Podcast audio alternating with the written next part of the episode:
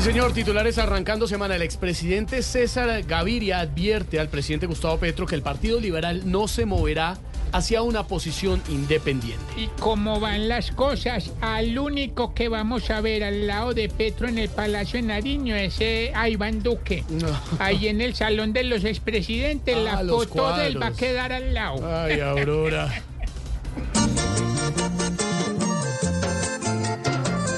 El partido de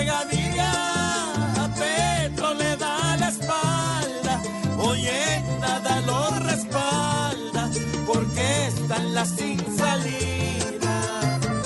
Ya dio la orden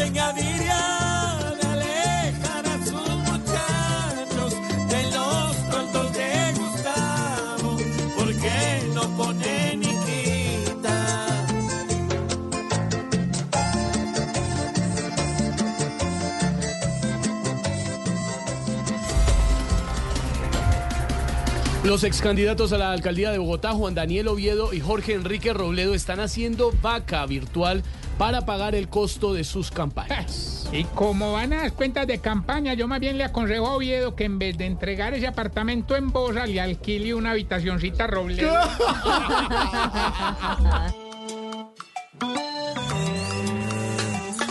Hoy hacen vaca en la acera para cuadrar sus chequeras. Pues después de la quemada, no quedó pa' una empanada ni un salchichón. Su donación piden los dos, ¿cuál teletón?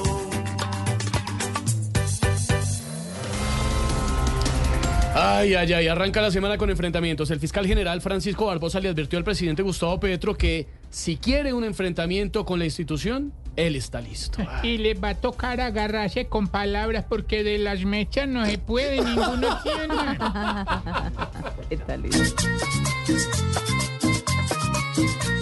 La pelea del siglo es entre Barbosa y Petro, porque con sus resadios se mantienen a Cuando Barbosa habla, cuatro, cinco, seis.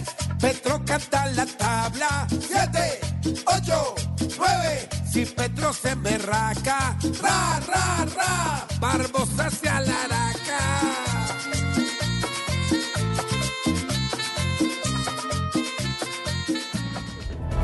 Así vamos iniciando con humor, con opinión, con información a las 4 de la tarde, 17 minutos. Una nueva semana en Voz Populi, mi querido George. Así, son las 4.17, ya empezamos. Bienvenidos.